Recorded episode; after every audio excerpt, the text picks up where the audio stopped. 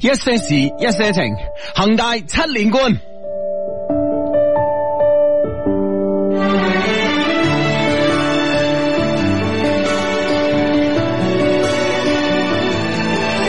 縱使不平坦，不平坦，兩個人不停走，雨血未散，雷暴已習慣，驟雨做晚餐，路再險自己揀，還未拆散，我們捱過一晚又一晚，遇見日出的璀璨，便忘掉困難。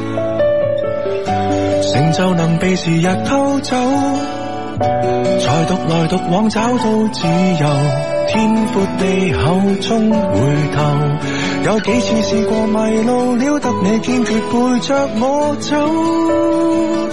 完全沒有，無人在四周，沉寂地球唯有是你分享這罐頭。繁榮盛世後，會有幾個陪我看星斗？泥石路挽手，沿瀑布浪遊，無人樹林還有着你。當我誰也沒有，鞋也沒有，路也沒有，床也沒有，放開兩手不佔有。當發現你給予我生活，從來沒要求。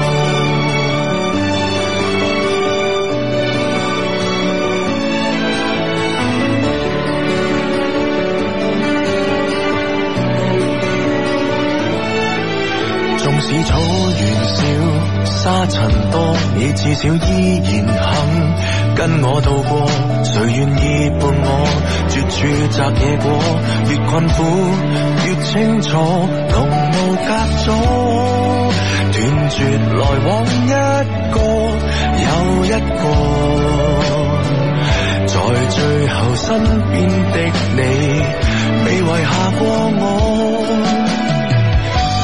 地圖未提示出口，糧食還未夠走到下游，一再突發的寒流，我只有與你人在野方有福氣同步戰鬥。完全沒有，無人在四周，沉寂地球唯有是你分享這罐頭。繁榮盛世後，會有幾個陪我看星斗？泥石路挽手，沿瀑布浪遊，無人樹林還有着你。當我誰也沒有，鞋也沒有，路也沒有，床也沒有，放開兩手不佔有。當發現你給予我生活，從來沒要求。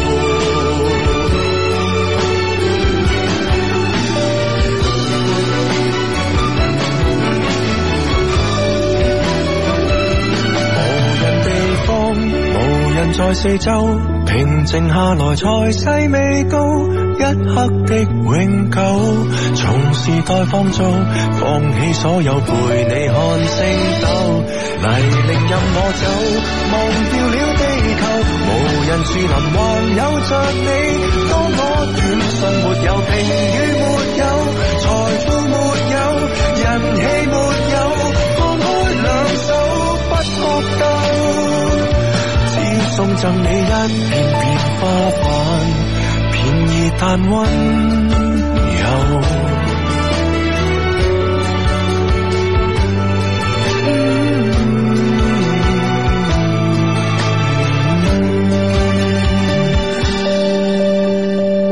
無聲宇宙。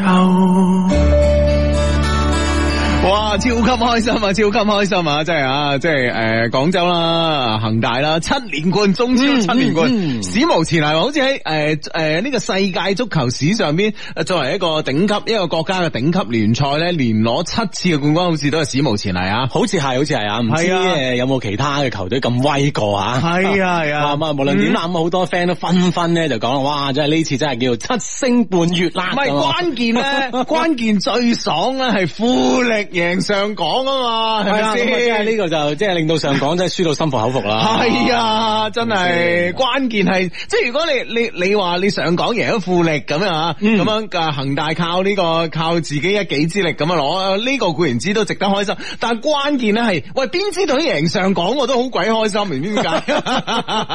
唔係關鍵咧，就係即係即係無論點啦，好多球迷都認為啦，上港呢支隊咧嚇，唉，啊，唔知點解唉啊，唔知點解 就大家都覺得佢即係唔知點解，無論從隊員到教練嚇，係哇真係好奇怪嘅呢支球隊嗯啊！完全取代咗北京國安喺我心目中嘅 地位。咁啊，真係實數難得喎！的講係啊咁咁啊，北京國安地位好崇高噶 嘛，係啊，咁快就可以崛起啊！真係，果然有實力啊！真係，哇！真係太爽啊！真係太爽啊！系啦，咁啊，如願以償嘅七連冠咁啊，呢、個咁啊霸業咧就不得了，不得了，不得了！係，啊，係啊，係啊！咁跟住嚟咧，我哋咧就要向住咩啊八連冠嚟進軍啊！係啦，咁啊，下個賽季咧，咁啊，相信咧，啊無論球員啦、教練方面啦吓，嗯重新嘅即係整合組合之後咧，哇，係啊八連冠嘅霸業又開始啦！ 係啊，係啊，係啊！咁啊，今年咧恒大嘅呢個球員咧，又誒足協杯又冇得踢啦，跟住咧亞冠又冇得唔使踢嗯啦，咁啊，咁所以咧就即係誒踢完呢場波，即係基本上可以放假噶咯咁啊，喎。仲有仲有兩場波嘅，係啊，全部上 U 廿三。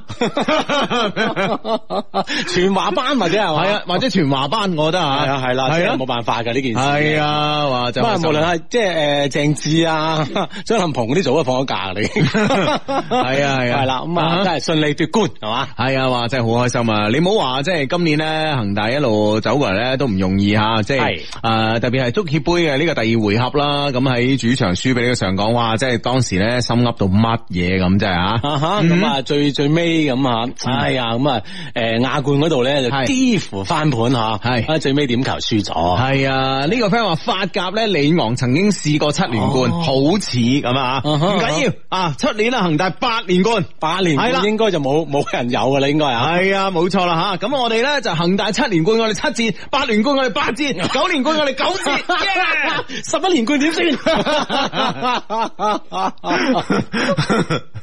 聽起身好有道 理啊！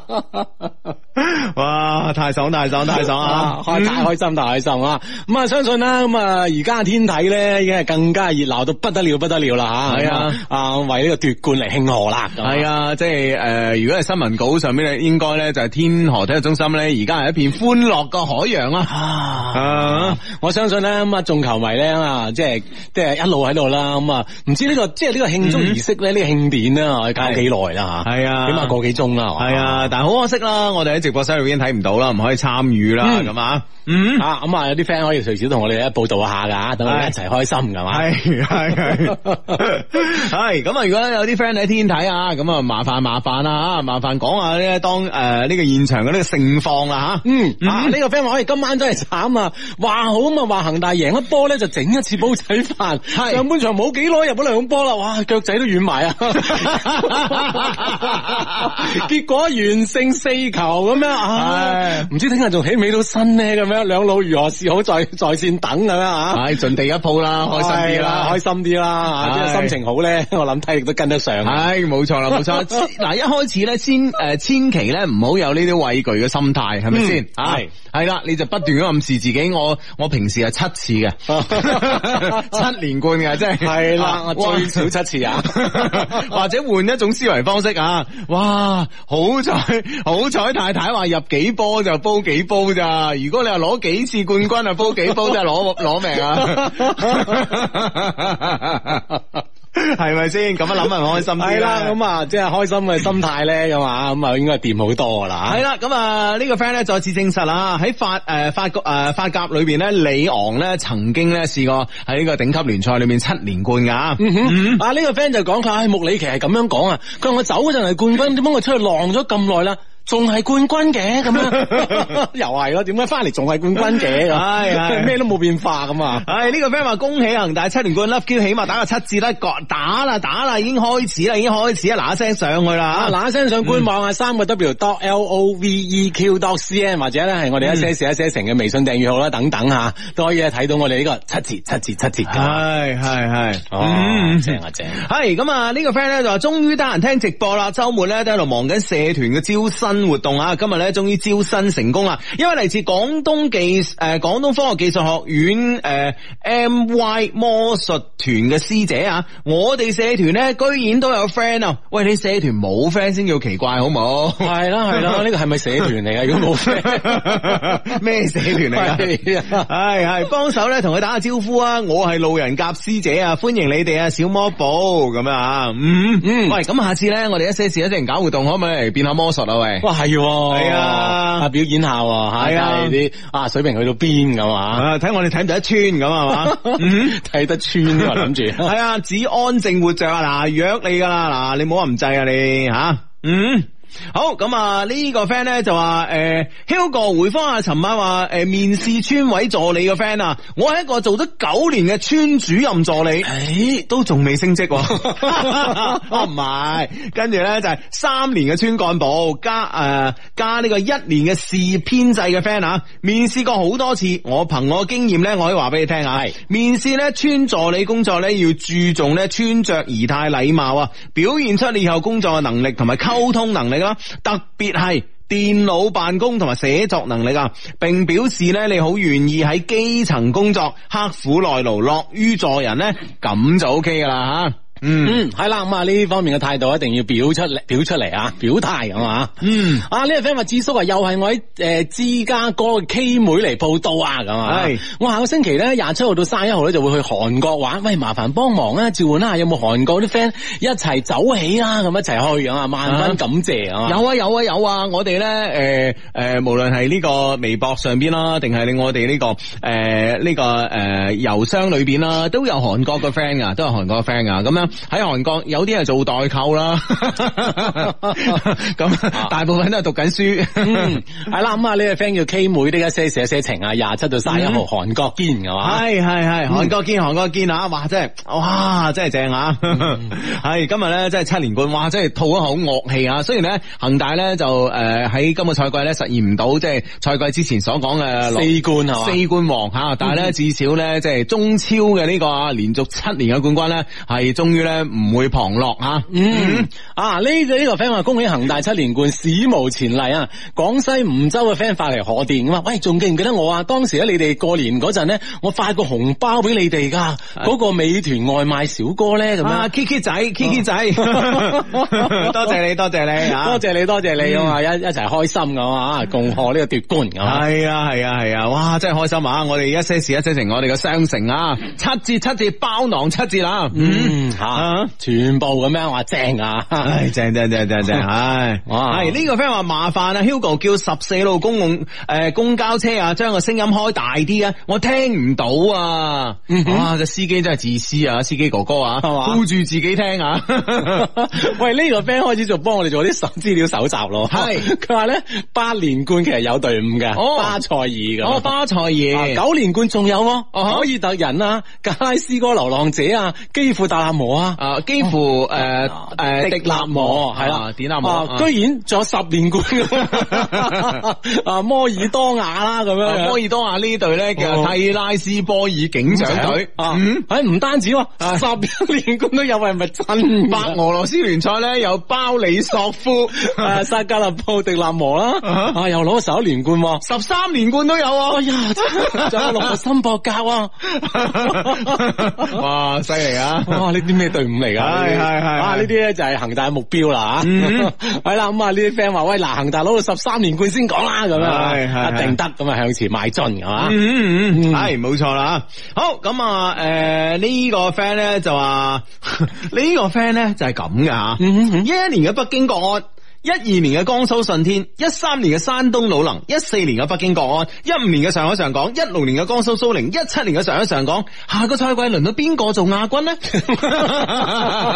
嗯 係咯，咁啊，即係剩剩低嘅呢十四支球隊啊，中超啊，一一年整個賽季咧都嗯係為亞軍而戰㗎系，我哋希望下下個賽季見到另外一支廣州嘅球隊啦，係咪係啦係啦係啦，冠亞軍由我哋包攬咁啊嗯，咁啊點啊？啦㗎嘛？系，唉好咁啊！诶、呢、個 friend 咧就話诶、誒恭喜發財兩位低诶兩、老啊，報喜啊！十月十八號星期三，你哋多咗我哋多咗個新嘅小低迷啦，麻煩兩老咧温柔咁樣幫我讀出啊！黎太辛苦啦，愛你麼麼噠，多謝兩老啊！呢、個 friend 叫粵 A 水果佬，嗯啊，咁啊誒呢、個啊，呢、個錯魚期間呢、嗯個水果咧，保證係供應充足噶吓。系，嗯親愛 Hugo 芝芝，近半年咧，我同老公咧經常嗌交，唉，嗯具體原因咧就遲啲咧寫 mail 同你哋詳細講，而家咧就急需你哋安慰啊，咁樣唉啊，冇原因地安慰我哋要，系咁 啊，诶，揾啲業餘愛好啦，譬如話睇下足球啊，睇下恒大啊，咁樣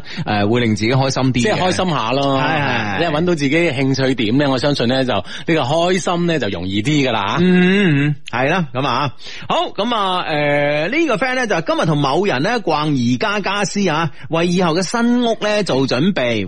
哇，so sweet 啊！可惜咧今晚啊，诶、今晚咧夜翻啊，都係冇等到咧想食嘅肥健豬雜粥咁樣啊！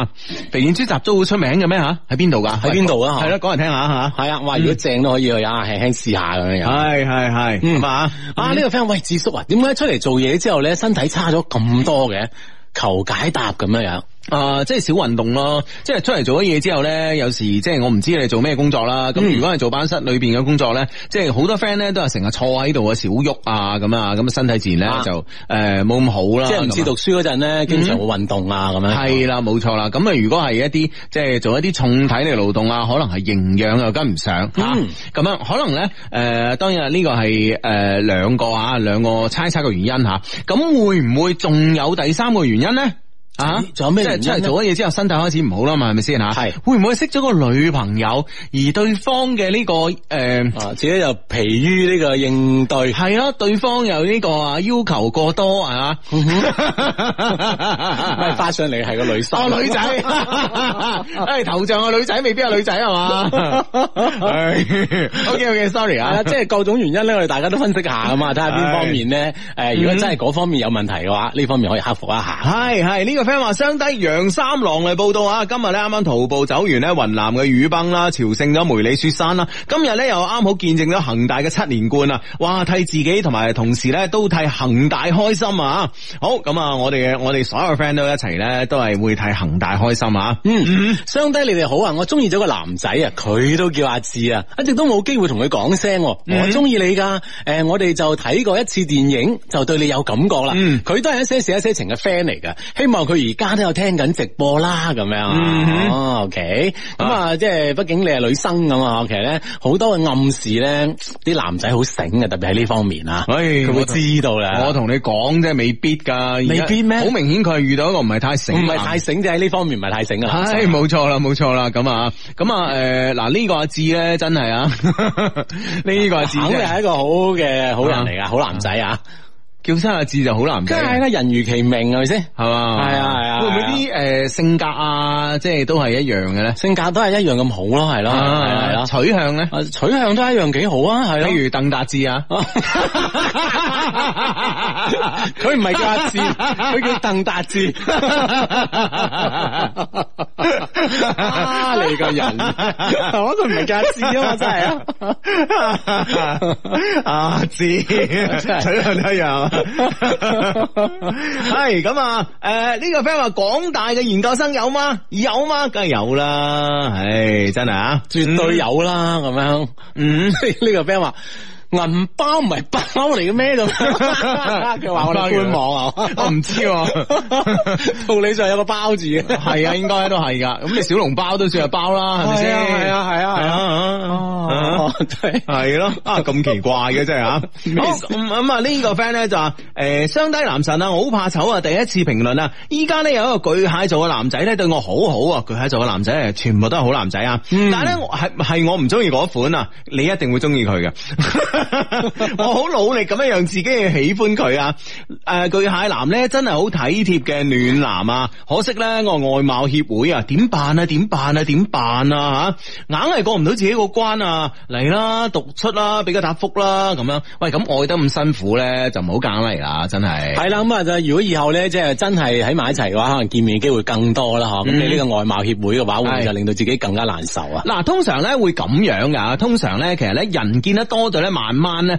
就會誒忽視咗佢嘅呢個外貌嘅，啊即係習慣咗。係啦，冇錯啦，就係、其實咧就係話，诶、就係我之前咧喺節目度講過啦，其實你同幾靚嘅靚女拍拖咧，拍得一輪咧，即係做咗你女朋友一輪之後咧，你又覺得佢係普通女仔一個，只不過係啊靚啲啦咁啊，但係就唔會再有咧第一次見佢嗰種驚豔嘅感覺啊，你知唔知啊？嗯哼嗯哼因為因為你你同佢接觸耐咗，其實你除咗個樣貌，嗱你啱啱啱啱識佢嗰時咧，诶、你吸佢吸引你或者佢唔吸引你啊，都係因為樣貌啊嘛，係咪先？係但係你接觸耐咗咧，佢嘅性格啊、修養啊各方面咧。內心啊，係啊係啊，都會吸引到你嘅咁啊，所以咧，我覺得咧，既然咧你自己咧覺得佢咁好，而且咧努力咁樣說服緊自己去接受緊佢，咁我覺得你又唔好急吓、如果咧诶、呃一段嘅時間咧，你都係接受唔到，咁可能證明你哋冇緣分啦，係咪先咁啊？咁但係咧，以我嚟講咧，我會係覺得咧就話诶、呃以我識朋友咁多嚟講咧，嘛一開始可能會诶俾個樣貌咧所即係诶吸引啊，或者咧诶佢個樣貌咧令我咧有啲诶。呃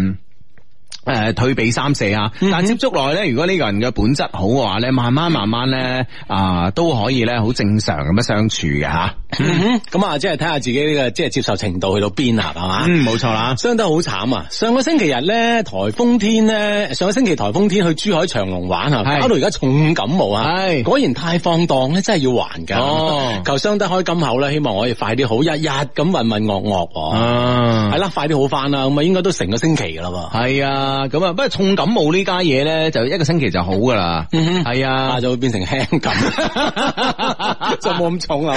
系 啊，就從重感冒變成輕度感冒，喂，都係都係向好都嘅係方進步咗啊，係咪好嘅先方向發展啦，係咪 先？唉，呢個 friend 咧就麻煩各位 friend 啊，有冇一款掃地機器人可以避開狗仔啲糞便嘅咧？求介紹下啦，咁啊，咁你不如教狗仔冇喺屋企糞便啦，係咯。係啊。哦嗯，好似應該就冇啊，我係啊即係啲咁咁細嚿嘢咁 啊。系啊，呢樣嘢真係啊，教好個狗仔好過啦吓。系啊，容易嗯交啲噶嗰啲啊。系系啊！呢、個个 friend 咧就喺武漢翻廣州嘅綠皮卡火車上邊，喂，仲有綠皮卡火車嘅咩？而家系咯，啊，仲有噶，原來哦好臭啊！有冇 friend 偶遇啊？一齊臭 啊！啊呢種都可以分享噶喎，原來啊，啊，share 下，即係大家都冇咁臭啊 嘛。係你 分擔咗啲啊嘛。啊！呢、個 friend 話喂，而家聞到好大陣煲窿粥味，诶、點解啊？哇！咁啊，邊間屋煲窿煲窿嘢啊？咁啊，嗱嗱聲睇下啊， 唉，顧住啊顧住嘅安全啊，一定要啊顧住開心啊，睇恒大係係嘛，啊唔記得自己煲粥啊。啊，睇住啲火啊，系啱啱港大嘅 friend 嚟報道啊！啱啱咧邊位研究生嘅 friend 啊，出嚟玩下港大機電研二啊！嗱，都話噶啦，即刻就有啦，係咪先？嗯，好咁啊！呢個 friend 咧就幫舍友揾個男朋友啊，哈哈！要求嗯咧單身诶、呃單身男士啊，一米八。加啊，一百八十加 cm 加二十三歲加咁啊，嗯好啦，有咁嘅男士咧，唔該啊，聯繫我哋呢個 friend 啊，馮以文吓，嗯，啊呢、個 friend 叫我哋咧就讀出呢個喜訊啊，靚仔 Hugo 同芝芝啊，求讀出，我終於咧趕喺呢個光棍節之前咧脱單啦咁啊，係秋兒，我愛你，我會珍惜你㗎，錫晒你，佢哋佢聽緊㗎，係嘛嗯係秋兒啊。啊，傑莎莎同鞋啊，嗯，係啦，咁啊呢個雙十一之前咧，咁啊好開心一件事啊，嗯，好咁啊！呢個 friend 咧就準備下個月擺酒，不過咧未曾領證吓，但係咧而家好猶豫，因為咧遇到另外一啊個唔知點解好心動。呢、個週末咧一齊活誒、呃一齊咧部門活動啊，佢應該咧都有感覺啦，好糾結啊！咁咧點算咧？愛自己定係咧自己愛嘅咧？誒嗯我應哦該就睇嚟應該係同事喎嚇，係咁啊即係呢個部門活動上面咧，喂，其實咧我相信咧，你哋諗住攞攞證定擺酒啊下下個星期。你問你問佢啊？啊，系啊，擺酒，摆酒，但未曾攞啊證。哈但我相信咧，即係去到呢一步咧，我諗雙方咧都係經過深思熟慮嘅。係啊嗯啊，咁啊，所以呢樣嘢一定要慎重。我咧而家都信月自己底。，而家都月 底。喂，大佬真係好快，如果十月一係號。啊，係啊，即係信之前嘅咁認真嘅考慮啦，我覺得啊啊呢啲可能就一剎那咁樣吓，略過咁有啲小漣漪而已咁樣。啊嗯嗯嗯，係啊，謹慎謹慎。系。啊咁嗱，即係你你咧就覺得咧，既然下個月都擺酒啦，嗯咁啊，咁咧然之後咧，你係覺得咧佢之前嘅呢段戀愛咧，因為好投入啦，好認真啦，咁樣啊，係咁所以先會擺酒嘅，係咪？啊，即係而且咧考慮到清楚啦，系，咁其實未必噶，係有咩時咧係啊，我哋到咗某一個呃诶时间点咧，先至咧發現咧，我哋之前其實考慮得唔周到噶。啊哈嗯，咁樣樣啊，就好似咧，我哋讀書嗰時咧，經常考試之後咧，先發現自己其實温習得唔係算太好，其實係一樣噶。有時，有時你唔好話，哦，我係我係誒、呃，當然啦，我相信咧，去到結婚呢個階段啊，大部分呃誒嘅、情侶咧，都係經過多年嘅戀愛啦，係咁啊，然之後咧，兩個人咧認定對方係屬於咧陪伴自己行人生啊、接落嚟嘅道路嘅另外一半嚇，一定係認定就係佢啦。但係咧，你都唔可以忽視咧，有一部分嘅壞學生嚇，啊咁、就係好似誒、呃未温習好就考試一樣，考試之後咧，或者面臨考試嗰日咧，或者考試做緊卷嗰時咧，先發現咧，其實自己咧開始，哎呀，真係誒、呃之前咧太唔用功啦咁樣，嗯哼啊都會有一部分咁嘅 friend 噶嘛。咁所以咧，我覺得咧就話，而家你突然間咧喺呢個 moment 咧，又對另外一個男仔有感覺啊。當然嗰個男仔咧只係有誒，呃佢、可能 feel 到你嘅感覺，啊佢又未俾到回應俾你嚇。呃但係呢個時候你係一個好兩難嘅時候。咁我覺得咧，其實誒、呃如果咧好似阿志你啱啱咁樣。我覺得如果好似你咁啊，即係話誒誒，就唉匿埋頭啦，橫掂都準備好啦結啦，咁未免咧有啲對自己唔負責任啫。嗯嗯哼，喂，但係如果咁樣再諗，會唔會對之前自己亦都係唔係唔負責任一一種嘅方式咧？喂，咁之前可能係因為自己唔負責任啊，至係咪先？咁所以而家喺呢個時候發現咗啦，啊，係咪先懸崖勒馬啊嘛？正點報時係由英德寶晶宮天鵝湖度假酒店、交通銀行廣東省分行聯合特約播出。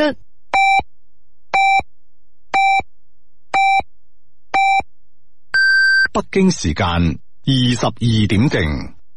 係啦，繼續翻翻我哋節目啊，一些事一些情啊。呢、個 friend 話我同老公啱啱認識嘅時候咧，都覺得佢好醜噶咁啊，但係識下識下咧，就覺得佢冇咁醜啦。熟悉咗之後咧，仲係覺得佢仲覺得佢好靚仔 添。然之後咧就嫁咗啦，係咁噶啦，醜男醜男咧總會有人欣賞嘅。 佢只係黐得你多啫，係 嘛？慢慢黐咗啊你，越嚟越靚噶嘛。係啊係啊係啊，啊，咁啊，真係最開心嘅一件事情啦。嗯啊咁啊，你诶呢個 friend 話诶默默支持咗兩老咧十四年啦，啊最近好煩好煩好煩啊，咁多個煩噶吓。佢話咧诶個仔咧地中海貧血啦，一四年喺南方醫院咧排期做呢個幹細胞移植啊。嗯當時咧話要三年先排得到，而家係三年過去啦，又話仲要等三年，哎呀！ 咁啊，父母咧成日追問我呢件事啦，咁樣啊，因為而家仔咧都九歲啦，一直都係父母帶吓，喺度想問下咧，廣大嘅 friend 有冇邊個知道咧？除咗南方醫院，仲有邊間醫院咧可以做呢個幹細胞嘅移植咧？咁樣我樣。真係唔知喎、係啦，我哋有冇 friend 咧？特別喺醫院做嘅 friend，啊係特別係呢方面誒嘅專業嘅 friend 咧，可以回覆下呢個 friend 係嚇。啦，幫幫佢咁係啊，同埋咧，我誒、呃我唔知誒、呃我有冇記錯咧嚇。咁咧就係、呃我聽講有個方法咧，就係再生一個啊。嗯哼，然之後咧就用新生兒嘅嗰個幹細胞，唔知係咪咁啊？即係大佬，即係我我我即係係聽聽翻嚟啊，我係隱約咧有咁嘅印象啊。嗯哼啊，作為一個醫學愛好者嚇。啊哈嗯 你做咩又咁樣包裝下自己啦喂，咁我係啊 嘛，咁我係啊嘛， ？O K，係咪先？系啦，即系啊唔知可唔可以喺呢方面啊，啊特別咧就係喺呢方面嘅醫院嘅朋友啦吓，係啊幫一幫佢啊，有幫呢方係面啊係啊嗯嘅係啊消息咧，可以通知佢咁啊。啊呢個 friend 嘅微博名咧就 L I P 一二一四啊 L L I P 一二一四，一二一四係係啦，咁啊，你哋要專業人士咧先係幫到你噶嘛。嗯，系啦系啦系啦系啦。嗯，好咁啊，诶、真係真係醫學愛好者嚟㗎。我呢一期咧研究緊诶、呃中藥嘅成分啊，其中咧就係一個叫馬兜鈴酸，你知唔知咩嚟嘅？唔知唔知咧，係嘛？咁啊，中藥入边咁多係咪？係係嘛？嗯， 咁多係嘛？係咪係 你咪一見到已經放係棄。啊，你隨便舉個名咁係嘛？呢啲嘢係咪先？啊唔係嘛係馬兜鈴酸咧，呢、個物質咧喺好多嘅中藥材裏边咧都存在㗎。係嘛？嗯 OK 啊，但系咧而家對馬兜鈴酸咧，诶喺呢個醫學界裏边咧有唔同嘅講法，哎呀，反正太太深嘅你唔識噶啦，係嘛係係嘛，啊你 你自己都未識係嘛？等你識咗先啦，係嘛？誒 好咁啊，诶，哇！喺呢個 friend 啊，相低晚上好啊，一個月前咧識咗個獅子女，佢喺異國咧有男朋友嘅，我哋第一次見面咧就煲咗飯噶啦，佢係我第二個啊，我唔係我係佢第二個吓、之後咧幾次見面咧都有煲啊，後來咧佢诶後嚟咧佢話咧發現咧诶、誒呃我中意咗佢啊，所以咧就要我诶、誒就要同我做翻普通嘅朋友啊，因此咧诶、誒我有兩次咧都講咗啲好傷感嘅说話，導致佢對我嘅態度咧冷淡晒啊，佢仲話咧佢性格仲 man 過我，我太温柔體貼啦，唔適合佢啊，求助兩老，我就冇可能咧多謝咁啊。你梗系冇行啦，大佬！你真系，喂，大佬，嗱喺我哋上個星期嘅，我記得啊，喺诶對上一個星期咧，我哋嘅微信嘅呢個訂閱號裏边咧，我已經覆咗一個 friend 嘅呢個問題啦，就係咁樣啦。嗯佢、完全搞唔清楚自己嘅定位啊！佢以為咧自己係啊，當然佢嘅情況咧同我哋嘅 friend 有略有唔同啦，咁啊，诶喺呢個。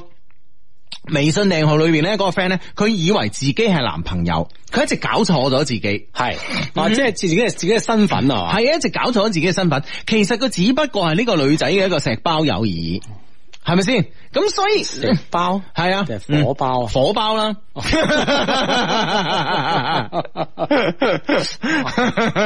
OK 啦， 火包唔住紙啊！ 石先包得住 啊，纸包得住石。 OK 系啦，咁啊，佢即系基本上即系即系佢系以为自己嘅男朋友，其实只系呢个火包友。嗯哼咁所以就搞错咗呢个定位，跟住咧就系做咗啲越越權嘅事。但係即系做咗咧同嗰啲佢佢嘅身份咧，嗯啊不相符嘅事情，冇錯啦，咁你好顯然，你呢、個呢、個 friend 其實你都係咁樣噶，你都係呢、個女仔都係當你係火包油啊！但係問題即係喺你嘅角度嚟講，你唔好諗太多，你咁樣一下嚇走咗人哋幾唔好咧，係咪先？系係咪啦，，以后咧就再再再都包唔到啦，咁样系嗯嘛啦，啊。唉，咩啊吓，嗯所以咧就係即係你係一個咩身份，係就同咧做呢個同你身份相符嘅行為咁先得。係啦，冇錯啦。如果你係一定要想成為佢男朋友，而唔做呢個火包油嘅話，你可以咧離開。嗯但係咧，你呢、個時候你唔需要帶住遺憾啊嘛。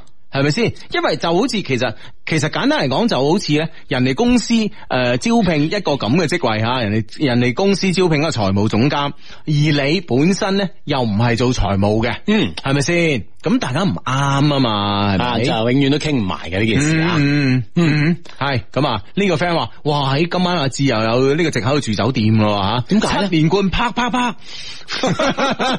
啊真係阿志阿志今時今日住酒店就需要藉口需要理由嘅咩啊咪就係咯，真係奇怪啦啊完全唔理解你啊！真係啊！啊！呢呢個 friend 咧就係實施啲一些事一些情啊嘛。佢話：芝芝啊，幫我問下有冇 friend 喺廣州咧做呢個寵物美容嘅，係想咧就係學習下剪毛咁啊，嗯哼為日後咧開店咧做呢個準備。 以為佢為以後嘅男朋友做準備。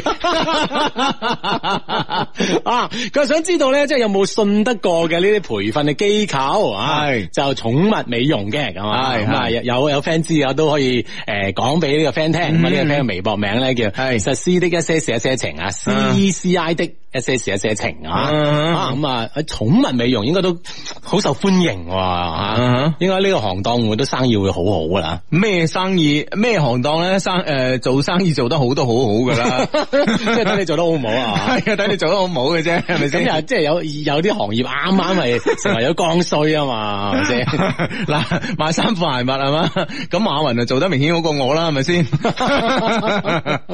系好咁啊！呢個 friend 話男朋友咧出去應酬啊，唔陪我，我發佢爛渣，佢唔理我噃吓。但嗰陣咧，佢就好自覺咁樣搞衛生啦，幫我洗衫啦，將屋企咧收拾得企企理理啦，仲發信息話：老婆，我今晚翻嚟啦，老公搞好衛生啦，就等你翻啦。頓時咧，將我氹 氹到咧笑翻啊！佢仲話：诶、诶、你呢個套路太深啦，唔想搞衛生咧就發我爛渣，嬲咧就唔搞衛生，哈哈！相低幫我同我老公講聲啊，鍾先心吓、啊，愛我我愛你么么哒咁啊！哇，真係攞命啊！真係鍾先生啫，係喂，啦鍾先鍾先生即係每一次出去應酬咧就要搞衛生話，睇嚟以後 咧，唔係關鍵鍾先生成為呢成為咗你嘅家規。係啊，關鍵鍾先生已經掌握咗呢個套路啊，係佢知道咧點樣可以氹得翻嚟㗎啦，嗯咁啊，所以咧呢樣嘢就 O K 啦，各係取所需啊。系啦，你想你想出去應酬啊嘛，好簡單啦，搞衛生啦咁啊，係啊，咁啊，咁係有時真係要趕佢出去啊。啊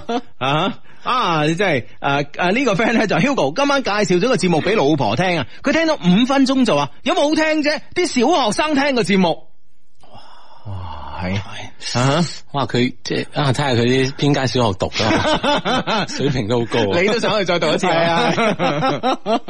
哎呀，係咁啊！我大聲，我大嬲啊！大聲喝句，收聲啦，衰婆！啊，你知唔咁又唔使我， 你知唔知乜嘢叫樂觀自信愛啊你？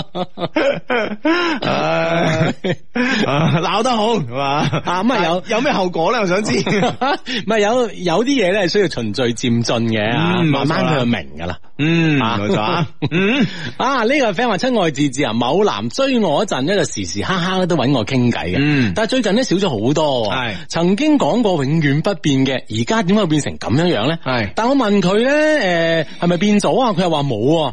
佢一直咧叫我堅定、堅持、信任。咁即係點咧？嗯即係即係佢。 哇！佢都 OK 喎，呢、個男 生，你要堅定，你要堅持，你要信任，信者得永生。 信者得救啊！你真係係啊係啊唉嗱，我贈你四個字 啦，睬啊佢都傻啊！真係信佢喎真係好明顯啦！即係诶，佢追你嗰陣咧，就即係啊花言巧語，花言巧語啊！其實冇啊，無論係男仔追女仔啦，或者女仔追男仔咧，一樣嘅。追嗰時講啲嘢咧，你都唔可以信百分百嘅，啊，即係唔可以信全套。唉，冇錯啦，咁 啊。啊，但系问题咧就係少傾咗偈咧，亦都唔代表佢變咗心嘅。嗱，同你講啦，至嗱小傾一偈咧，的確唔代表變咗嗯心，但係咧诶，的確咧又代表你佢诶、呃、並冇咁上冇咁即係咁上心啊！你知唔知啊？嗯哼啊咁但係會唔會係即係呢個即係呢個發展嘅，其實都係必然發生嘅事咧？唔係，啊當佢追到手啦，關鍵哦關鍵嗱，而家嘅關鍵咧就係呢個 friend 咧未曾講咧呢個男仔係追到佢未啊未嘛，係嘛係咁啊啊，有時咧久攻不下咧，放棄都好正常 嘅，係咪先？係啦，關鍵咧睇下你哋兩個咧處於一種係點樣嘅相互狀態 啊！系啊，呢、個都係招數嚟噶嘛，係咪先？九攻不下之後咧，個男生咧突然間咧就诶唔攻啦，走咁啊！呢、個時候女生呢方面咧，特別咧有啲有啲咧诶，身埋呢個少少抌雞嘅呢個诶呢個即係諗法嘅 friend 呢啊呢個小思維嘅女生咧就會一開始其實都制㗎啦，但係咧想個男仔追耐啲啊嘛，俾人追嗯哇幾過癮啊！呢種享受係咪先吓，係啊點知個男仔走喎咁啊？哎呢個時候咧囉囉攣啦，嗯係咪嗯究竟先？自己咧繼續咧就追翻佢咧，定係原地踏步咧，定係點咧係吓啊？，係啊，啊，即係左右為難。系啊，呢啲係招數嚟噶。啊當個女仔咧，啊呢個心猿意馬啦，心慌意亂嘅時候，突然間男仔又追翻嚟，呢個時候咧一鋪得着啦。嗯，啊哈系啦，咁啊呢個咧就係啊呢啲就係愛情遊戲嘅一個好開心嘅地方，係啊，呢啲係套路之一啊，所以咧就唔知呢個女生而家同呢個男仔咧處於咩狀態啊？呢、個 friend 話兩靚仔啊，咁啊，我係九六年嘅老姑婆，喂，你九六年都老姑婆，你唔係啊嘛，你吓？系咯系咯，啊係咯點樣點樣老姑法咧？嗬，系啊系啊系啊！我九二年我都未出聲，係咪先啊？而家咧， 而家咧，诶、一知道咧，诶、一知道啊，诶、认識嘅差唔多年紀人咧，結婚生仔咧，唉，我又咧重新審核一遍咧我嘅人生觀啦，係咪真係唔後生啊？係咪大家都逃唔過差唔多年紀就要嫁人、結婚生仔嘅命運啊？定係大家咧都係幸福咁樣诶，好、願意咁樣行進呢個婚姻嘅殿堂咧？但係咧，我仲想等一等啊，堅信咧我嘅诶，坚、堅信我值得。得到更好嘅咁啊，咁我覺得诶、呃每一個人咧都應該有自己嘅呢、個个呃所堅持嘅一面啦，無論喺嗯诶事業上邊啊、婚姻、愛情上邊啊咧，我覺得都係咁樣咯。嗯哼，啊啊，就好似頭先我嘅 friend 咁樣吓，你要堅定啊，堅信咁樣啊。 咁啊嗯呢個 friend 話，诶，覆咗我哋啊，佢話，诶，其實佢已經追到咗噶啦。咁樣哦哦，追到咗就輕放低，咁呢個好正常噶呢、個，啊唉係啊，你又不知太介懷，唉呢、個太正常啦呢、個。啊你信佢咁啊？系啊， 所有男仔都系咁 噶。咁其實所有兩個人嘅交往，其實可能都係咁噶，會唔會係啦啊嗯？呃啊，當兩個彼此誒熟悉咗之後咧，慢慢可能就冇當當初咁咁啊熱切啦，係嘛？唉，系系咁啊，OK，咁啊，诶、呢、個个 friend 話相低急需你幫忙啊！早幾個月識咗個男嘅，我每發朋友圈咧，佢都會留言啊，但日但日但咧又唔私聊我吓、啊，我主動約過佢诶运动同埋食飯噶，時間都唔夾。後來咧佢又真係咧約過我兩次，但係咧我都唔得閒啊。最近一個禮拜咧，佢主動咧揾咗我三次，前日咧我從老家咧翻到深圳，當晚咧佢就約我食飯啦，傾偈非常之輕鬆啊！當晚咧送完我翻屋企之後咧，佢微信同我講晚安，嗯但呢兩日咧又冇揾我啦，求解答啊！哇，係呢、個男仔都係啊！啊，即係令到呢個女生攞攞亂啊！係啊，嗱呢啲咪咯，係咪 先？呢啲咪叫做追女仔咯。啊，其實會唔會係繼續咧就有意無意發啲微信咧，睇下佢下邊會唔會留言啊，或者點讚啊？係啊，發啲朋友圈咁啊樣，。睇下對方有咩反應啊啊。仲需要咩啊字？喂，已經約咗見面吔飯咯喎，嗯哼啊啊咁我覺得可以直接問直接私佢聊啦啊，係，我都直接問佢啦。哎誒呢樣好忙啊，你啊唔見你揾我咁，睇佢點答咯。係。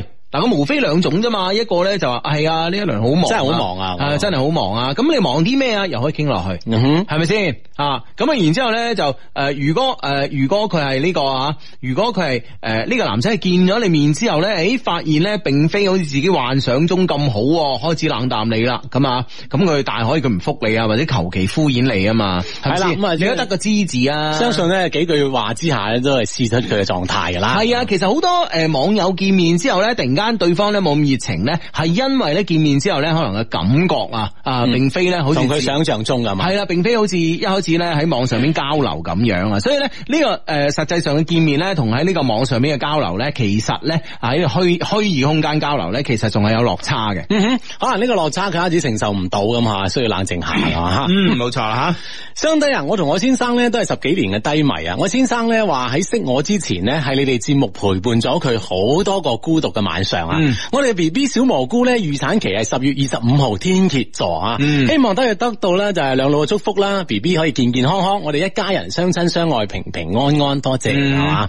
嗯係咁啊，亦都係诶祝福兩位啦，亦都係祝福你嘅小 B B 咧健康快樂係嘛。嗯，好咁啊！呢、個 friend 咧就係你同馬雲兩件事啊，馬雲係攞人哋啲嘢賺錢，你係攞自己嘅賺錢，層次唔同。 走啦，好 hurt 啊！P.S. 啊，九六嘅老姑婆，九二年嘅老坑啱唔啱咧？你 你講你嘅重點就得啦，使唔使踩我啲嘢啊你？唉，真 係。真愛相低啊！喂，唔知你 Love Q 嘅衫嘅服裝設計師咧，需唔需要睇下啲面料咁樣？嗯咁梗係要啦我睇你哋嘅衣服咧都幾啱我，你哋啲衫都幾啱我哋嘅。我嗯喺中大咧從事呢個布匹生誒批發生意啊，我哋公司一般咧只同品牌合作，有好多嘅面料誒嚟款嚟試㗎。係喂睇下啊，傾下啱唔啱 friend 嚟㗎嘛，咁樣樣。好啊好啊好啊可以傾下喎，係啦。好啊好啊好啊係啦，咁啊嚇可以就聯絡你咁嚇。系系系咁啊！呢個 friend 話聽日正式離職啦，喺銀行咧做咗五年啊，放棄咗高薪高福利，但咧喺深圳咁樣嘅資本咧累積太耐啦，辭職創業希望成功啊！求祝福。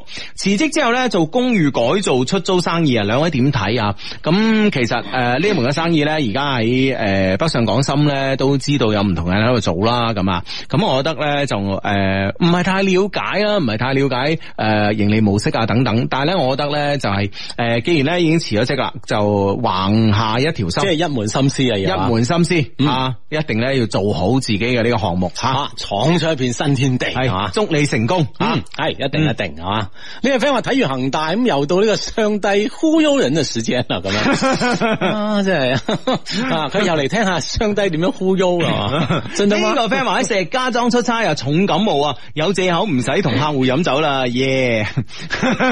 你點樣同老闆交代咧？我想知。係啦，無論點啦，都係身體健康為主啦，嗱一聲好啊翻嘅嘛。系啦，呢、個 friend 話求安慰啊，周末喺南京玩，然後自己作死啊，咁啊回程咧五點啊，搞到依家先啱啱翻到上海啊，啱啱上咗地鐵啊，哎呀，差唔多攰死啊，聽日星期一啦，點算啊？瞓一覺啦，好快嘅，我哋啲年青人啊，系啦，咁啊上咗地鐵啦，咁啊吓，咁啊十一點零十二點啊瞓覺咁，應該點咗一早都 OK 嘅。系系嗯哎系，哼呢個 friend 話玩咗一晚王者，成晚都喺度輸，啊啲咩隊友嚟嘅呢啲啊，差少少唔記得今晚仲有節目，好彩趕得到，嗯。系 嘛？因為輸所以記起啊，係嘛？系好咁啊！呢個 friend 咧就係九六年嘅老姑婆，咁九一年嘅空巢老人默默路過啊， 仲要空巢。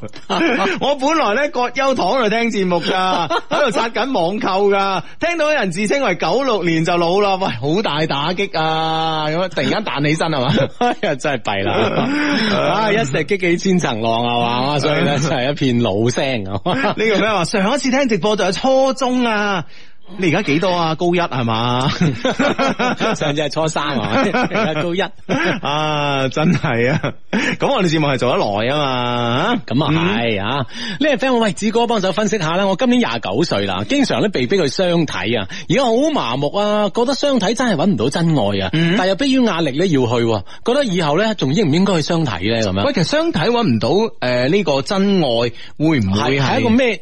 應該唔係一個點嘅點樣嘅邏輯嚟啊？系啊，會唔會係你自己誤解咧？因為事實上咧，其實诶、呃我都知道啦，诶、有好多朋友啊，即係現實生活中都識嘅朋友咧，真係诶係雙方嘅父母啊，或者係親戚介紹識親朋好友啊系啊，介紹識嘅，然之后幾好啊，真係幾好啊，即係唔係話將就嗰啲咯，係啊，唔只不係啊，唔係話俾面阿姑媽，诶、算啦，同佢啦，咁唔會噶嘛，係咪係先啊，？只不過之前咧，可能你相睇啊，冇冇睇啱啫，大家唔啱啫，係啦、嗯啊，無謂咧有住呢個壓力咧去相睇啊，係冇錯相睇應該係認認識男女朋友一個好好嘅方法嚟嘅，其中一好個嘅途渠徑，其中一個渠道啦，又唔好啊，又又唔可以話好好嘅方法嘅吓。嗯哼。嗯啊呢呢、個啊呢、個 friend，喂話我都幫舍友揾男友啊，仲有冇啊咁嗯樣？哇！喺頭先個好似都未揾到係嘛？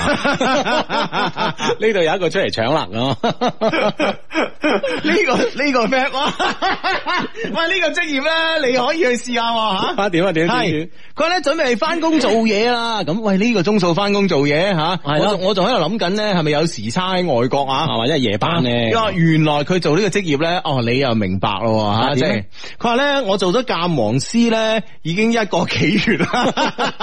喂，教忙先唔一定要夜晚去鑑噶係嘛？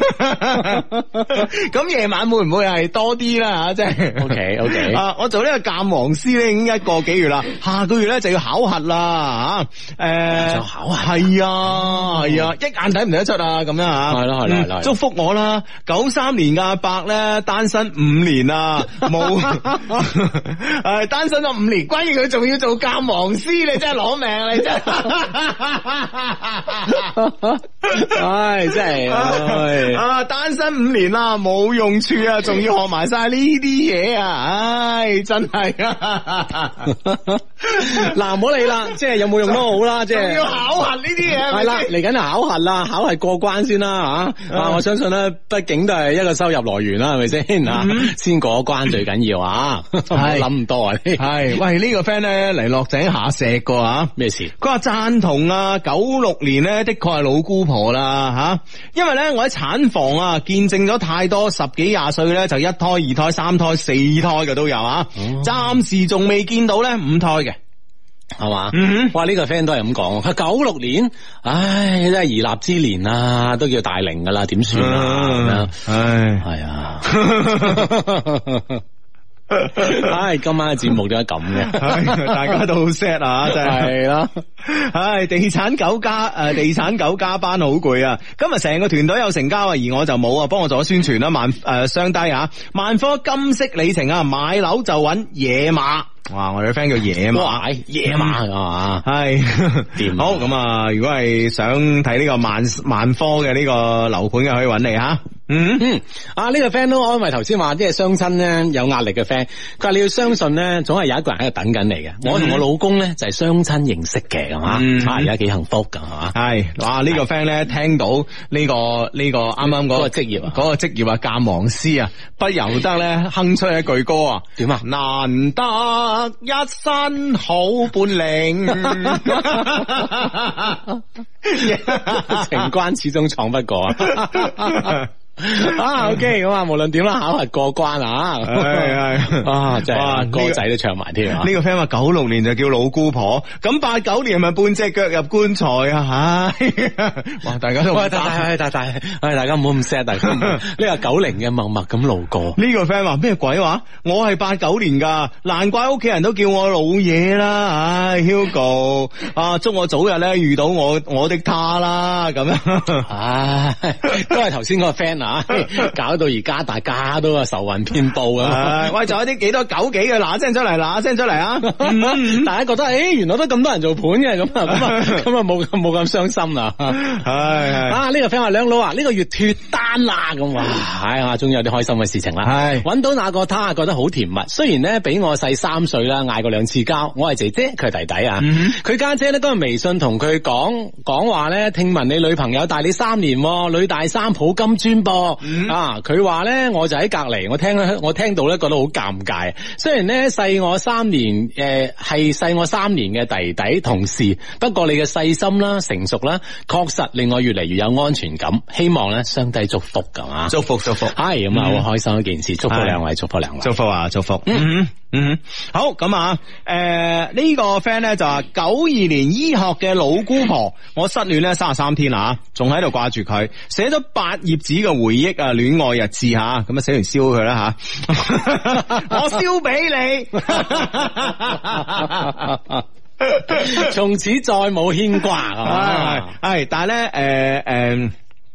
诶，以下重點啊，回覆法回覆下咧，啱啱聽到嘅幹細胞啊，係可以咧通過幹細胞咧拯救生命嘅，所以咧大力提倡咧保存臍帶血啊，提取有效於幹細胞誒、呃拯救誒、呃有需要幫助嘅人，係咯係咯係咯，嗯嗯，啊，好咁啊，希望咧即係我哋啱啱個 friend 啦，咁佢啊好盡快快咁啊，嗯所以揾到啊嘛。嗯啊，呢、個呢、個 friend 話，誒鑑黃師嘅女朋友唔係右手咩？啊，係嘛？嗯，哦，唔知啊。 呢位 friend 話志志啊，喺東莞咧做完主誒、呃主持活動翻廣州啊，係主持人啊，嗯誒晏啲咧誒即係晚點啊，而家仲喺高鐵啊啊，志志啊，我都要男朋友啊，我九四年嘅老姑婆都要求要男朋友啊，咁嗯樣。哇！哦，那天啊，啊，係真喂，你係主持嚟噶你，係咯啊你係咯能言善辯喎，啊你人又靚啊，係嘛，哎啊反應又啊肯快定，好多人追噶啦，阿志好想識你啊！ 啊，多謝你啊！啊，處處都照顧我。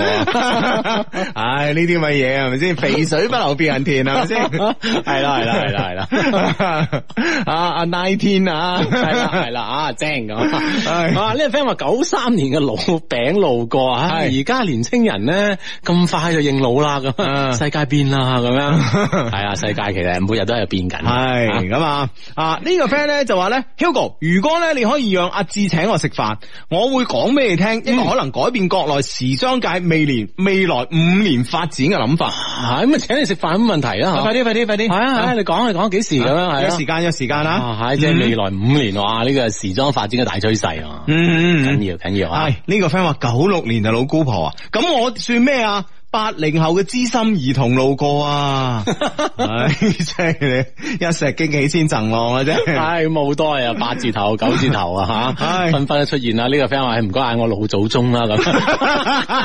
咁。唉，真係點解個個認老咧？呢個 friend 話九二年俾吹到好煩啊，唔唔該嚟個靚女 friend 啦，喂你已經俾人吹到咁煩，你仲要求靚女你啊？你求其啦你， 將就啦你，咁啊當然人就係要有自己堅持。呢、個 friend 話九二年嘅大嬸路過， 呢個 friend 話八零後上星期先俾人告知步入中年呢陰 公，半點報時係由白雲山星群夏桑菊特約播出。北京時間二十二點三十分。係啦，繼續翻到嚟我哋節目啊！喺我哋節目誒裏邊咧，其實咧誒呢個大家咧都可以成為呢個 friend，大家咧可以成為呢個好朋友呢件嗯呢件咧係一件十分之值得開心嘅事啊！但係咧最近咧我哋發現咗一啲比較唔開心嘅事啊！你唔好俾我揾到你，揾到你你知錯點啊啊！咁啊，因為咧有人啊，最近咧诶不斷咧有我哋嘅 friend 啦，同我哋反映下，有人咧就冒充係我哋一些事一些情嘅節目小助理，哦而見喺出边咧見一啲喺微信上面見呢個群，然之后咧入群咧要收四廿蚊哦，啊唔知係幾多錢啦，反正反要收錢反正收錢啦，唔知四廿蚊定四百蚊啦，是但啦，反正收一蚊都唔啱噶，係咪先？係啊。系啦，咁我哋咧就嚴正聲明啊，咁我哋咧就冇見呢啲群嘅吓，系啦，我哋唔單止係我哋冇見呢個群啊，我哋一些事一些情，我哋嘅成個成个节目組啦，我哋嘅小助理咧都唔會有人做呢啲咁嘅事嘅。啊，唔會有人做呢啲事嘅，所以咧，請我哋所有嘅 friend 咧，請勿呢個上當啊啊！，千祈唔好上當受騙啊！係啊，係啊，哇！真係，喂，呢、個咧已經係我即係今個禮拜咧知道嘅第二單嘅騙案啊嘛。嗯第一單嘅騙案咧就話咧，我哋個 friend 啦，好想見我哋啦，咁啊，咁咧然之後咧就誒佢誒不斷咧都有都有都有 friend 同佢講啦，就誒、欸我識嘅 Hugo 阿志啊，你誒一齊出嚟食飯啦，嗌佢出嚟啦，咁啊呃飯食。哦咁啊，已經俾人呃好多鋪。咁啊，咁樣呢個呢個呢個咧，我姑且去當係咧佢哋朋友之間一啲玩笑啦玩笑啦係啊，開玩笑啦咁啊。但係問題咧，喂大佬，你真係誒，即係見一個群，然之後咧誒收人哋嘅錢，然之後拉人入群啊，呢啲嘢咧分分鐘係涉及到刑事責任啊。所以我你你喺呢度咧，我唔知道咩人做嘅，我暫時咧仲未查到咩人做嘅。如果俾我抄到你，我賣你單。話明噶啦，離晒譜啊，真係吓。係咯係咯，嗯哇呢啲咁嘅非法行為係嘛係啊，知唔知啊？啊，真係我唔賣呢單，阿 Sir 賣呢單，我同你講。系啦，咁啊，亦都系诶，亦都系请我哋所有嘅 friend 啦吓，都注意啦吓，嗯唔好上当系嘛。係啊，真嗯係哼哇！哇，冇啲咁嘅事嘅，请记住啊。同埋咧，大家聽呢個節目咁多年啦，係咪先？即係吓，我哋喂做正當生意噶嘛，係咪先吓？正行生意嘅。如果你中意我哋一些事一些情，你你信任得過我 Hugo 阿志，我哋咧所同你推薦嘅呢啲產品，你可以上咧我哋一些事一些情嘅官方網站啊嚟啊嚟呢個喺嚟消費我哋嘅產品，係咪先？嗯哼啊，你誒，呃譬如話你中意，誒 Hugo，你你推薦嘅紅酒，你可以嚟買，係咪先？呢啲咧係你情我願嘅事情。但係咧，如果咧真係話要要咩收費啊、建群啊、入群啊，跟住咧人哋問多兩句，聽講又踢人出群啊，呢啲咧就純粹係詐騙。诈骗啊，呢啲係詐騙，我同你講系。啦，咁啊，亦都系请所有 friend 咧，一定要啊注注意咁啊，而且咧可可以咧就可以举报佢啊。嗯，係啦，咁啊，OK，咁啊呢個 friend 咧，哇，好多呢啲上一年紀人路過啊。系啦，一班 啲啊，阿婶阿姨啊，姑婆啊，唉九二嘅老姑婆有冇啊？求一個交往啊，唔該。啊呢个 friend 啊，九六年嘅老姑婆，我九五年嘅阿姨路过啫喎， 咁样系啦啊，咁啊，今日节目啲全部老人家系听啊。係啦係啦。唉，但啊呢個 friend 咧就話咧，诶诶九零年嘅留守兒童經過，仲有冇冇結婚噶？咁啊，呢、個 friend 咧就九零嘅單身狗路過，八八跟住咧三诶嘅六個咁彈好啊，啊呢、個 friend 話九六年老姑婆，咁我八六年只能夠稱之為老太婆啦。啊呢呢個 friend 話：，喂咩回事啊？咩回事啊？啱打開節目，聽到今晚一堆 friend 喺度比 喺度認老，喂話好一齊聽節目到八十歲 嘅喎，咁你仲等唔等得到啊？ 係你咁老，你點等 啊你？哎呀，呢、個 friend 話陰公，九四年嘅活化石啊！哎呀，真係弊啦咁唉，啊！真係慘啦，真係慘啦！系啦，咁啊，大家咧，我哋啊，我哋啲 friend 啊，都好後生，好後生，好後生嘅，嗯 啊，唔好咁介意啊。係啦啊，你中意嗰個人咧，同埋同你以後一生一世人咧，就等緊你吓，係總有機會相遇啊。冇錯啦，終於有個九九年嘅大叔 啦，即係冇個老字噶，嗯係路過啦吓， 嗯大叔你好啊！大叔你好， 九九年嘅大叔。 系咁啊，手頭上咧揸咗一封嚟自我哋充滿感情嘅電子郵箱啦吓啊嘅 email 咁啊，系啦，嗯，我哋充滿感情嘅電子郵箱嘅地址咧就係 loveq at loveq dot cn，l o v e q at l o v e q dot cn，可以將你哋故事咧寫成文字咧 mail 俾我哋，咁我哋都會揀選出嚟咧，同我哋所有 friend 一齊去分享嘅。嗯，冇錯啦。好，咁啊呢封 email 係咁啊，親愛嘅相低，你哋好，我係二零零四年咧讀緊高中嘅時候咧開始聽你做節目嘅，到依家咧已經十三年啦，係誒、呃第一個誒係、第一次啊發 email 俾兩位祖師爺啊，跪地求建議急。嗯。系哦哎睇你問題真係好嚴重啊！睇你啊，系我今年咧三十一岁啦，系个程序员啊。诶，程序员通常咧就即系都好有啊钱噶。系啦，听讲咧而家啲骗婚嗰啲咧目標就係程序員，係嘛？係啊因為佢哋有錢啊嘛，有錢又佢又攞老實啊，攞攞親都百幾個月月糧嗰啲係 嘛？你話有冇錢啊你？ 阿德哥聽嚟揾你啊！ 德哥冤有頭債有 主，你揾阿志。阿德哥阿多啊，阿富啊呢啲揾阿志 啊。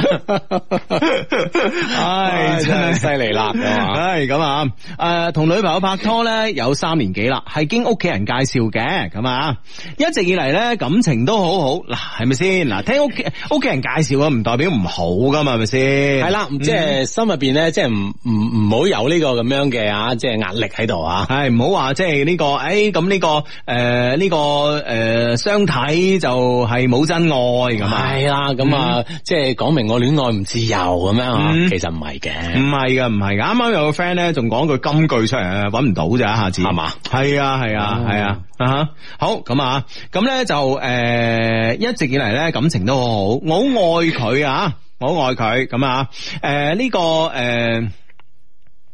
認定咗咧，佢咧就係我嘅終生伴侶啦。不過咧，我哋仲未曾诶、呃、煲臘味飯吓、啊因為咧佢係一個好傳統嘅人啊，嗯堅持咧要結咗婚先至肯發生關係啊。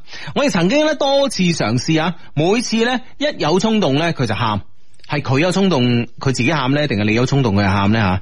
嗯，啊，反正就呢件事就咁啦，就係衝動之後就喊咁啊。係啦咁啊，而我每次咧都忍唔诶、都唔忍心咧睇到睇住佢喊。嗯，就咁樣瞓咗三年啊，都冇發生到關係。喺度說明一下，佢喺東莞，我喺廣州，其實咧我哋都係異地戀咁啊。咁人哋啲喺廣州加拿大嗰啲點 算？不過都係啦，啊啊異係啦地異地都係個即係诶近同遠嘅吓。係咁，喂阿志，你有冇試過即係诶女仔，即係你一一有呢個方面嘅要求，佢喊嘅咧？又應該真係冇喎。通常都係笑啊係嘛？啊！你真系，啊你真係啊你识啲女仔都咁嘅，咁你你觉得应该俾咩表情 啊？即系正常啊？你觉得？我唔知啊啊。嗱嗱嗱嗱嗱，系嘛嗱你嘅，唉真系，咁你有有冇试过你喊咧？啊又冇喎。啊啊咁，正常嘅表情啊，真系啊你。 O K，咁正常正常表情係點嘅？唔問啊，唔問啊，係咁啊，咁啊 你真系， 唔好意思，你唔好笑人哋嘅 friend 都唔好我唔一係定，笑你系笑我啊！咁嘅你個人真系，唉真系，唉，唉唔係真係嘅，咁其實即係诶，誒又唔好話诶，誒又唔好話咩，咁 其實係其實真係冇咩固定嘅反應嘅表情啊，唔係道理上。 喂，你唔好拍拖，大家。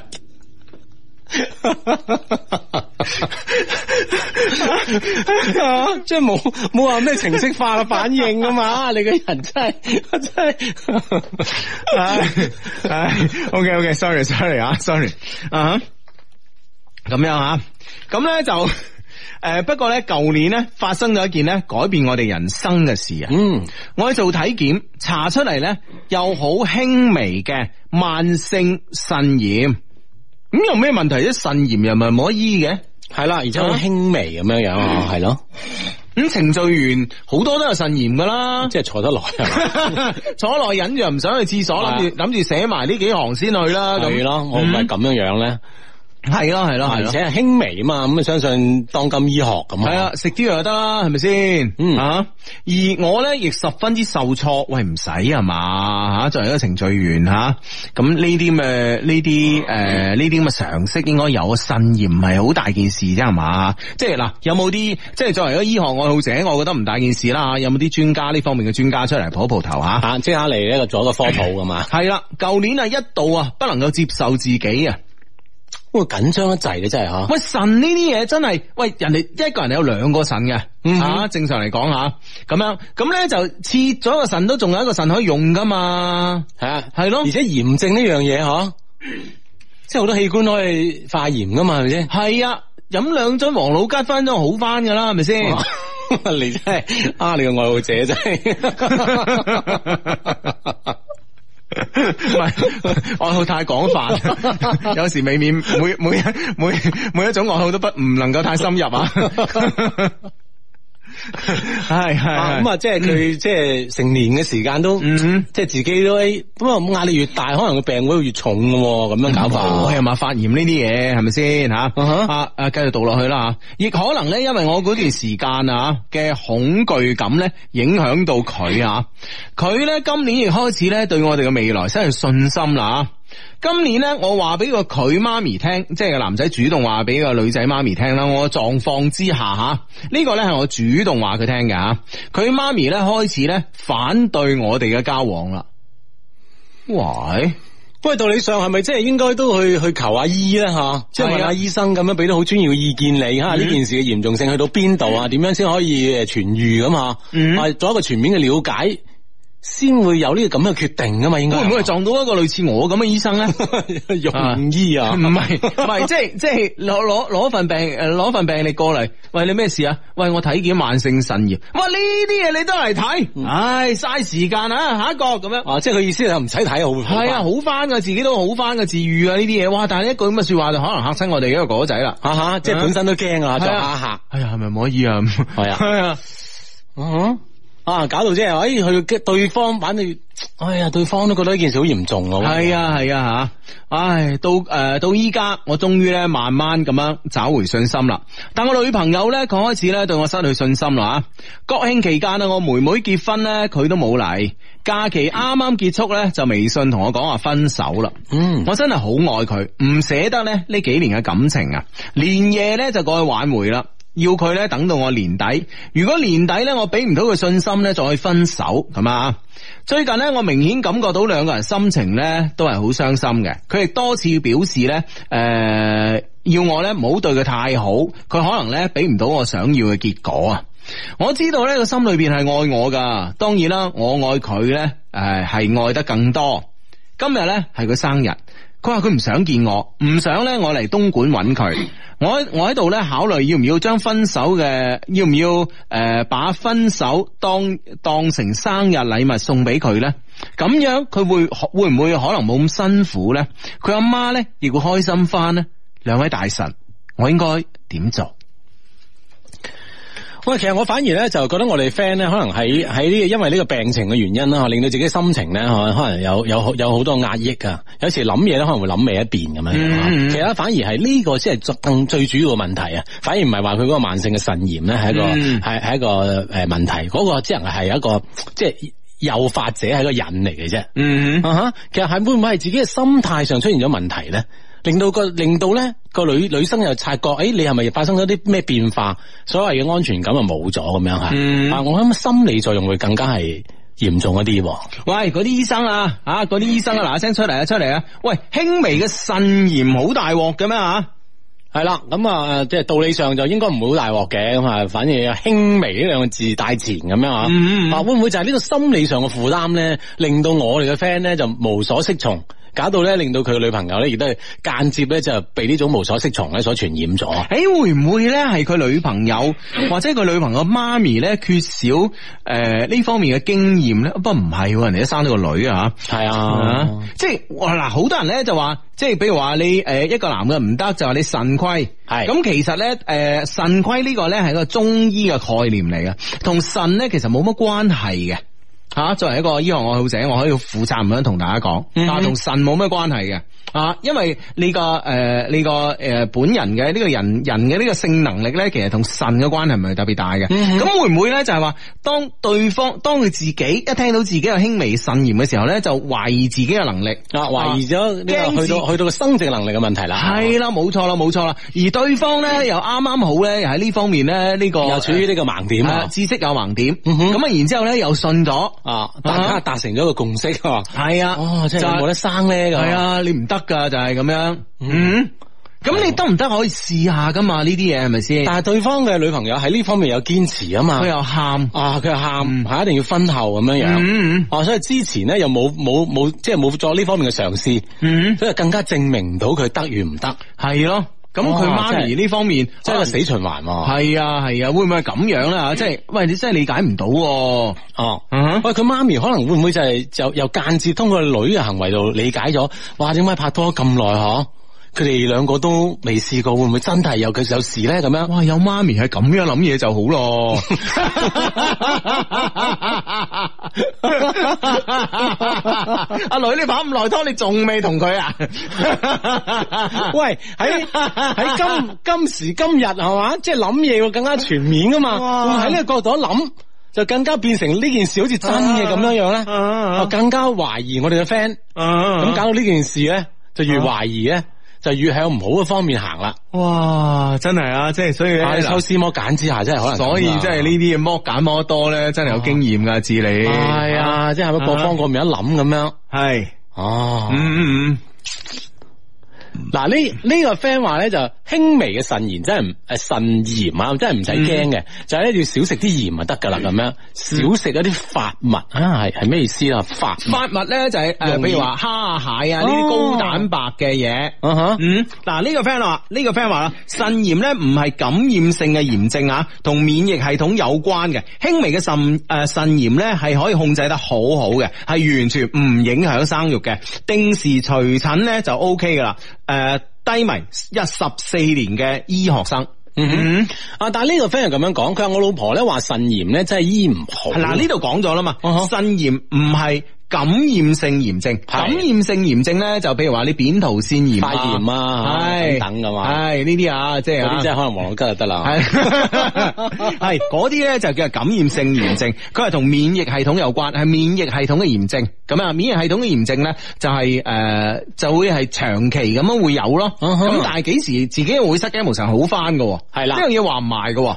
嗯嗯，而且咧，當然就佢係輕微啊嘛，呢樣嘢咧，先係令令到咧，大家佢覺得誒呢件事係仲係有機會嘅，嗯啊，唔係話誒真係越嚟越差咁樣樣啊，嗯，係咯。啱啱你呢度有一個啊，嗯哼呢度呢度有一個有一個嚟呢度嗱呢個我啊嘛係嘛啊，哦係啊，佢話咧慢性腎炎咧就我老婆話。係啊，慢性腎炎咧醫唔好，誒、嗯佢話只能夠延緩嘅，唔能夠痊愈。最嚴重嘅話咧，就可能可能要換腎啦。咁啊佢話我老婆咧係泌尿外科嘅護士咁樣。嗯嗯哼嗯啊，係啦，咁啊，即係嚴重起身，咁先係話誒，可能會導致更加其他後果啦，嗬、嗯咁你輕微嘅話，嗯只要適當嘅治療啊，注意適當嘅飲食嘅話，我係諗應該係無礙啊。系咯系咯，呢、個 friend 話係唔係個阿媽問我個女有冇同佢啪啪啪，個女話冇，阿媽以為個男嘅唔得啊，咁咪就係頭先嗰種猜測咪就係咯，咪就係我哋嗰個猜測咯，係啊嗯嗯。哦，系咁啊，诶、呢、個 friend 咧話腎炎咧係好常見嘅，又唔係咩大問題，又唔係诶腎病綜合症，我係醫生，嗯，嗯係啦。嗯，嗱呢、個 friend 嘅微博名都係 doctor 啊，啊系啦啊，其實咧都係都係建議我哋嘅 friend 啦吓，即係特別咧喺喺呢個即係喺自己呢個病上面啦吓，再去即係求醫問診咁吓，嗯令到自己咧確確信確信咧知道自己嘅病況係點樣樣，咁可能更加好，令到你嘅心態會好翻啦，我覺得嗯，冇錯啦冇錯係啦啊，主動求醫應該係冇問題嘅嗯係嘛，系咁啊，诶、呢、個 friend 咧就話诶腎炎。記得咧，當年咧我都呃誒試過輕微腎炎啊，上廁所咧好似老人家咁啊，慢慢咁樣嚟吓，咁 滴下滴下， 係咁啊，係就醫嘅誒就醫嘅中山大學教授咧誒老中醫咧誒話我知咁啊，要及時去廁所，唔好忍尿，真噶啊！不過咧當時咧打得十入鹽水先至好啊，打到個手指咧都個手啊都冇針孔腫咗係啦，腫到去豬蹄咁啊！而家上班啊，一有 feel 就去廁所啊，好聽話，七年咧都未復發過。嗯，係啦，知道自己注意咧吓，我相信呢件事係因為輕係輕微啊嘛吓，嗯係有機會好嘅，咁啊嗯嗯哼，係啊，唔使咁悲觀啦，嗯系咯系咯，嗯系啦，你一悲觀咧，令到你身邊嘅人啊吓，不過比如講你女朋友啊，甚至乎佢屋企人啊，都係悲觀起身，咁令到係於事無補啊嘛。系，同埋咧，我覺得嗱，即係而家講到呢一步啦，我唔知道即係我當然我相信你都有去睇呢個醫生啦，我相信诶、呃你呢個女朋友咧都知道呢個結果啦。咁既然咧诶、呃我覺得诶佢同佢阿媽咁樣都係對呢個感情咧，即係如此地冇信心吓。咁我覺得诶。呃我覺得啊，诶、雖然佢有傷心咁啊，你都知道佢係愛你嘅，但係佢越傷心咧，就越證明咧，其實喺一段關係裏边啊，大家面臨分手嘅時候咧，诶、自己或者對方傷心，其實咧並唔係代表咧自己愛得對方好深。從而唔捨得分手，反而係因為咧，诶、自己诶、呃既同呢個人有一段咁耐嘅時間嘅感情，但係咧而家又要離開啊，呢、個兩難嘅心態咧，令到自己好傷心。係嗯啦，咁啊，即係甚甚至乎咧，就關鍵就係對即係過去嘅日子啊吓，诶，我哋兩個人咧曾經咁樣嘅相處咧，诶，到一到一個咁樣嘅結果出咗嚟吓，嗯啊，令到就係呢種唔開心嘅情況出現。係但係咧，我覺得始終咧都要同你女朋友去傾下，大家去面對嘅吓。嗯首先咧就係首先傾病情，第二咧傾下你自己嘅心情咁樣樣，嗯係咯會唔會係對呢件事有幫助啊？系啦，咁诶、呃我想講嘅咧就係話，如果對方係咁诶诶呢段感情令對方咁為難，咁我覺得诶、呃我覺得如果係我吓，如果係我吓，我會放棄咯，我會放棄咯。阿志你咧？其實咧，即係可能會話話放棄會相對係容易吓，但係畢竟咧，佢係經過诶咁、幾年啊，幾年嘅異地戀，三年嗯三年嘅異地戀，其實可能中間咧，大家維係呢段感情咧，的確都係感覺係唔容易嘅。嗯如果刹刹那間話放棄咧，我諗的確好難接受咯。嗯嗯哼，嗯其實我覺得都應該正面啲去去面對呢個問題，會唔會其實令到呢件事有有轉機咧？我唔好咁快輕言放棄啦。我覺得如果係我嘅話，就嗯我會嗱，第一你即係三年，你都你都一味見到我就喊，係咪先吓？ 而家搞到我谷咗腎炎出嚟，你又唔負責任係嘛？你睇下呢啲人，賴晒女朋友身上，你睇下你。啊係啦。唔係，即係我我擔嗱，心我啊係好人嚟噶，阿志，我係唔想為難對方啫。係，嗯但我我有一個擔心就會唔會就係話，诶、哎自己放棄咗呢件事情咧，令到自己內心更加為咗對方好啦，好似你話齋吓，令到自己更加壓抑，從而咧更加影響自己嘅病情咧。 影響自己嘅腎啊係會唔會呢件事會即係更加向一個唔好嘅方向發展咧？嗬、嗯我都會有即係有呢個可能性嘅喎。反正嗱，如果係我嘅意見咧，我啊勸你分手咯。嗯哼，嗯我意見真係你要面對自己嘅病情啊。哼，咁即係冇講一樣，邊個唔面對啫？唔係分咗手都可以面對自己病情㗎。唔係，佢面對嘅病情咧，可能會有得更加正面嘅嘢，導致佢兩個感情咧咁你係估係係你有有機會復你原估啊嘛佢唔想醫嘅咩？嗯佢哼肯定都揾個醫生啦，係咪先？係係啊，佢都知道呢、個呢呢件事，即係啊嗱嚇你咧就話哇喺你嗰病啊可大可小啦，係啊咁樂觀啲嘅同你講唔緊要嗱，好似呢個 friend 誒呢個呢、個呢、個 friend 話齋啊，啊腎炎咧有急性同慢性之分啊，慢性腎炎咧腎炎係一個長期嘅過程，但係輕微咧可以醫好嘅，係咪先嗱？係呢個讀緊讀緊醫學嘅 friend。係咪先？咁你你一定係會自己面對嘅，但問題咧就話，一聽到你身體上有啲咩诶唔舒服啊呢啲咧，就嗱嗱聲縮沙嗰啲，咁我唔我梗係唔為難你啦，係咪先？嗯哼嗱我係咁嘅吓，嗱呢個 friend 都話，我細路仔得個腎炎啊，醫好啦，咩事都冇，係咪先？啊，係啦，咁啊喺呢件事上咧，一樣會有 Hugo 啦同埋阿志嘅意見喺度啊啊！嘛。呢、個 friend 話慢性腎炎咧可以控制得好好嘅，終身不進展嘅，亦可能咧因為某啲誘因而急劇有進展，好難講啊嘛，係咪先？嗯有時好翻唔知噶，係啊，係嘛？係啦，咁啊，嗯關鍵真係樂觀啲 啦，係咪啦？嗯，嗯係咯，係嘛？啊，咁啊，兩兩 兩方面嘅揀擇。呢個 friend 話：難道老人家就要咁樣去廁所嘅 咩？啊，唔一定嘅，唔一定健康老人噶嘛，都有。 係啦係啦， 嗯唔好擔心啊，唔好係啦係啦唔好為自己擔心啊。係咯，九六年嗰啲唔使驚啊。 即系头先咩行过路过嗰啲啊， 嗰班老人家唔好担心自己啊嘛、嗯，啊，嗯哼，喂，即系我我我希望就係希望可以爭取得翻咯，即係呢段嘅感情咁樣。我希望，我覺得咧就係即係唔好話唔好話咩啦，即係就係憑住之前一夜喊嗰啲咧，即係嗱就唔係話因為呢啲 啊，嚟睇下 佢，即係 Hugo 好介意呢件事唔啊。係好介意呢件 事，即係有咩大家去溝通啊嘛，係咪先？啊哈咁即係完全冇溝通，一嘢就喊咁樣。 佢哋溝通通嘅結果就係婚後啊嘛，可能係啊係啊，即係經過幾年嘅溝通之後，哈啊達，到共識咁樣，咁係咁嘛？啊，係嘛？今次都係一個契機嚟嘅，我覺得。 其實我係得嘅啊， 係啦，啊係啦，我覺得首。